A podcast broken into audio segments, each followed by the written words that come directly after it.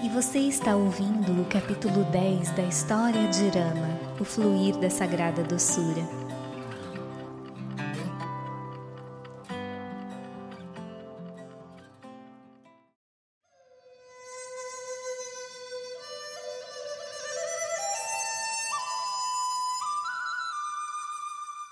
E a conversa dramática entre o imperador da Charata e a princesa Kaikei continua.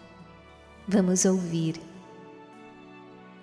Enquanto Dasharata se torturava mentalmente dessa maneira, metade da noite já havia transcorrido. Ele gemia como um homem em imenso tormento, afligido por alguma doença mortal. Achava-se preso nas espirais da agonia. Nesse momento, o imperador deu tudo de si para conquistar as graças de Kaikei e persuadi-la a aceitar a coroação de Irama. Começou a lisonjeá-la com palavras doces. Ó oh, rainha, a senhora é a própria encarnação da auspiciosidade e da prosperidade. Durante muito tempo eu a tratei como se fosse o meu verdadeiro alento. A senhora também cuidou de mim e me protegeu como se eu fosse o seu próprio coração. Venha, passemos o resto das nossas vidas sem dar lugar a escândalos sobre diferenças entre nós. Vivamos tranquilos e felizes os anos restantes a nós concedidos. Ó oh, encantadora princesa, não viverei por muito tempo mais. Ao longo de toda a minha vida, tive a fama de ser um firme adepto da verdade e todos me honraram por isso. Na reunião pública, jurei que amanhã Rama seria coroado herdeiro do trono. Considere como os meus súditos me desprezarão se a cerimônia não for realizada. Pense em como lançarão insultos contra mim. Naquele dia a senhora me salvou durante a batalha entre deuses e demônios. Abandona-me agora quando algo pior me ameaça? Não é justo nem apropriado. Bem, eu lhe darei todo este reino como dote.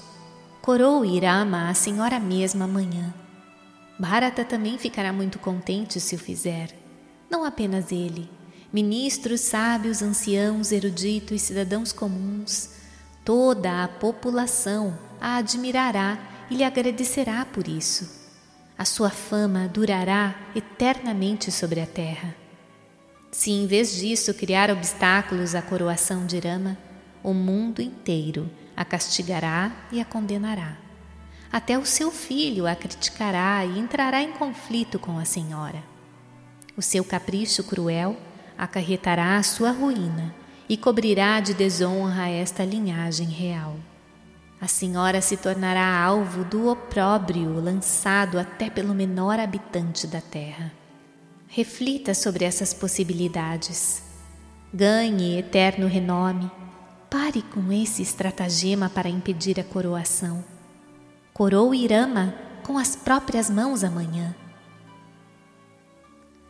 Dasharata descreveu com palavras sedutoras, engenhosamente reunidas, a alegria que ela poderia extrair desse ato generoso.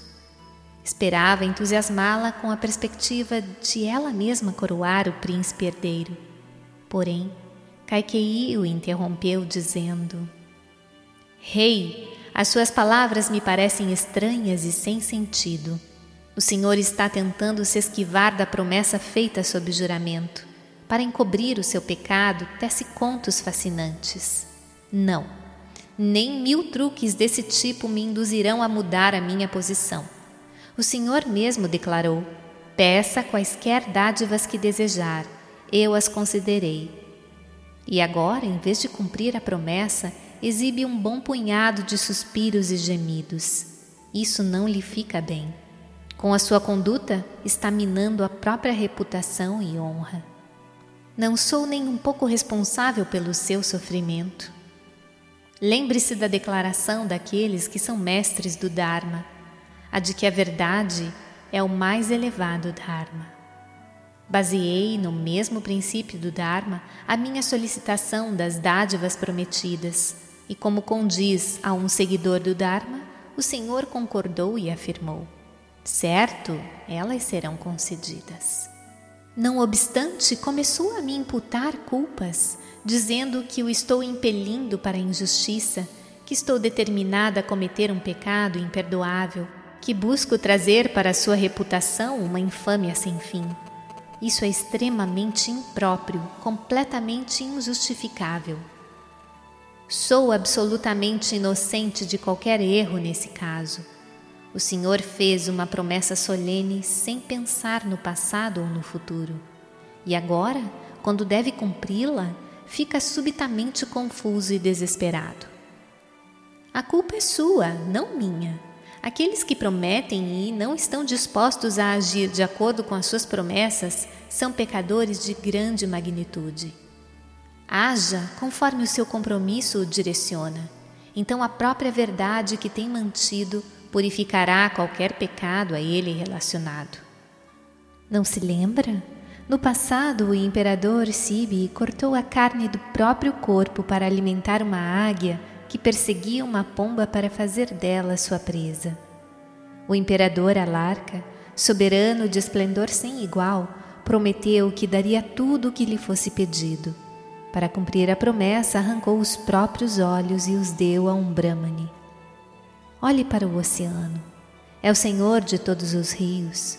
Contudo, em cumprimento ao seu voto, restringe-se a permanecer entre os litorais ao invés de ultrapassá-los. Por que repetir mil exemplos? Para todas as coisas, para todos os homens, a verdade é a autoridade suprema, o ideal mais elevado. A verdade é Brahman, é o som primordial, é o Dharma, Somente a verdade não sofre nenhuma mudança ou diminuição. Majestades régias como o Senhor não devem abandonar o imperecível pelo perecível. Mantenha-se fiel à promessa feita e garanta fama e glória duradouras para si mesmo. Esta é a coisa certa a fazer. Não ceda ao apego ilusório ao filho ou à enganosa simpatia pelas mulheres. Não indefira os ditames do idealismo político e da obrigação régia. Não mancha a dinastia de Ikshvaku com irreparável desonra. Não faça outros planos. Convoque Irama e diga-lhe que esteja pronto a seguir para a floresta e providencie para que Bharata seja chamado a esta cidade. Instrua o ministro competente a tratar de tais assuntos sem demora. Veja, o céu oriental está ficando brilhante.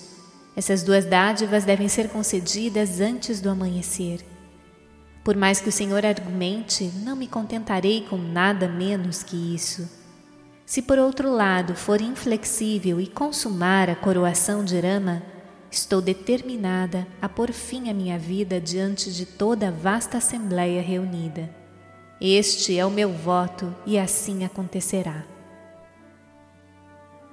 Dasharata observava Kaikei enfurecida, praguejando, irada e assustadora. Não conseguia demonstrar e tampouco suprimir a raiva que brotava no seu interior. Achava-se tal qual o imperador Bali que prometera três passos de terra a Deus, mas descobriu que não poderia cumprir a promessa, pois Vamana cobriu a terra inteira com um passo, o céu inteiro com outro e ficou perguntando pelo terceiro passo de terra que havia sido prometido a ele. Dasharata temia a maldição que o aguardaria por quebrar as regras do Dharma. A dúvida e o desespero lhe turvaram os olhos, a cabeça pesou-lhe sobre os ombros e ele caiu ao chão. Finalmente, reunindo um pouco de coragem, gritou: Ó oh, mulher pecadora, se a coroação de Rama for cancelada, a minha morte será uma certeza. Depois disso, a senhora poderá governar sobre este reino como viúva, tão livremente quanto deseja. Dando vazão à sua ira, nesse tom bradou: Ai de mim, Rama! Chegou-se ao ponto de eu ter que enviá-lo para a floresta com meu próprio consentimento. Não, não vou fazer isso. Prefiro renunciar à minha existência. Não consigo permanecer vivo um único momento separado de você. Ó oh, demônio perverso, como pôde o seu coração engendrar esse plano obscuro para banir o meu adorável e delicado Rama para a selva densa, escura e selvagem? Que fúria terrível! Que monstro você se tornou! Com isso, Dasharata desfaleceu, logo perdendo a consciência. A noite se dissolvia diante do brilhante amanhecer. Em frente ao portão do palácio, os nove instrumentos musicais anunciavam o dia de alegria. As ruas começavam a receber chuvas de água de rosas. O ar estava cheio de aromas e de sons festivos, e o céu repleto de esperança e entusiasmo. A constelação Puxia elevava-se como a estrela do dia o sábio Vashista dirigiu-se com seu grupo de discípulos ao rio Sarayu para o banho cerimonial e de lá retornou com a água consagrada necessária às abluções da coroação. Passou pela estrada real, onde os cidadãos se reuniam para olhar os artigos sagrados. Os guardas do palácio abriram caminho para o piedoso grupo que finalmente adentrou o palácio real pelo portão principal ricamente ornamentado. Mesmo naquelas horas iniciais, os espaços abertos no interior do palácio estavam apinhados de sacerdotes, governantes vassalos, representantes do povo do reino e anciãos, que ocupavam os assentos a eles destinados. O ritmo dos hinos védicos recitados pelos eruditos ao longo das ruas ecoava pelos céus.